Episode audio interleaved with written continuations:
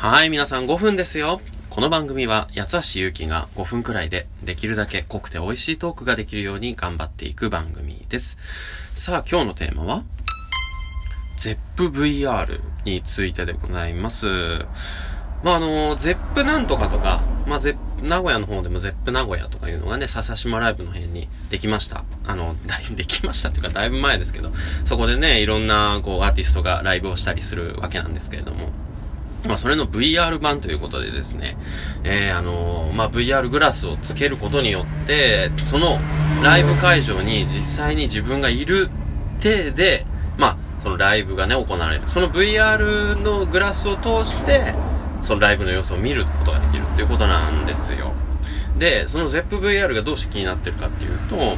あの、かぐやルナっていう、まあ、バーチャル YouTuber がいるんですけどね。まあ、かなり、まあ、チャンネル登録者数も激で、激うなぎ登りな、まあ、YouTuber なんですけれども、そのかぐやルナが5月1日に、まあ、令和になるっていう時に、あのー、ZEPVR でライブをやったんですよね。で、まあ、バーチャル YouTuber なんで、まあ、結局、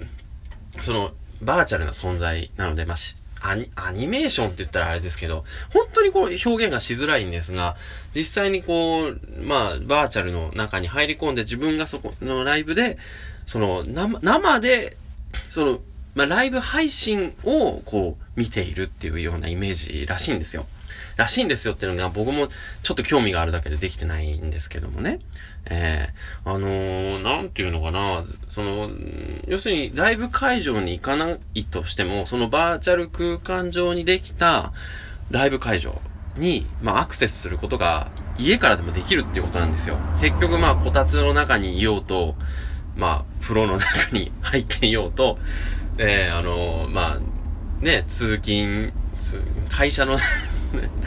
残業してる時であろうと、ライブ会場に行かなくても、ライブ見ることができるっていう、そういう時代が来てるんだなってのすごい、ZEPVR っていうものがあること自体僕知らなかったので、まあこう1ヶ月遅れではありますが、その、非常に、まあ今となってはちょっと手を出しておけばよかったのかなというふうに思っている次第でございます。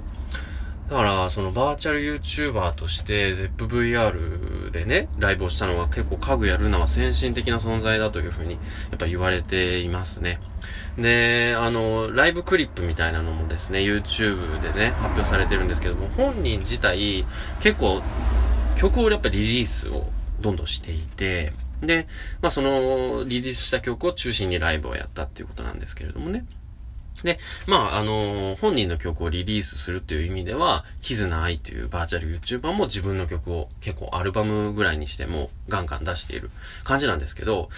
ライブをやる、しかもその自分のバーチャルのそのライブ会場、自分だけの会場でライブをやるっていうこと自体は、まあやったことがない感じなんですよね。その代わりにその現実世界のその、なんだろう、まあ、この前言ったまあ、鏡で輪廻じゃないですけど、現実の世界において、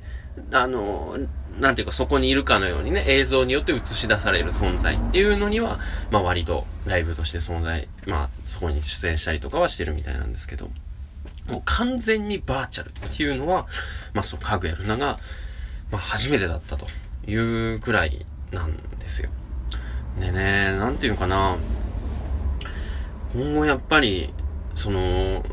移動しなくても、そういうアーティストに触れられるっていうね、時代が来てるんだな。すごい先進的だな。逆に言うとその、距離が本当に関係なくなってきてるな。物理的に人間が、こう、移動する意味って何なんだろうみたいな。もう在宅ワークとかもね、始まってくるわけですし、ね、今僕会社行ってますけどね、1時間半くらいかけて。まあそれがもしかしたらもう僕もそれをやめて、在宅ワークにするのかもしれないし。うん。でね、なんかドラえもんが、なんかその未来人、お父さんを間違って進化体化放射宣言をお父さんに当ててしまって、で、お父さんが未来人に進化したみたいな、こう漫画があったんですけど、そこだともう頭だけがでかくて、体とかはもう細い状態、みたいな感じなんで、もうほんと人間とかは、もう視覚と、こう、頭脳だけが、むちゃくちゃ進化して聴覚に。そんな存在に、まあ、どんどんなっていくのかもしれませんね。という話でした。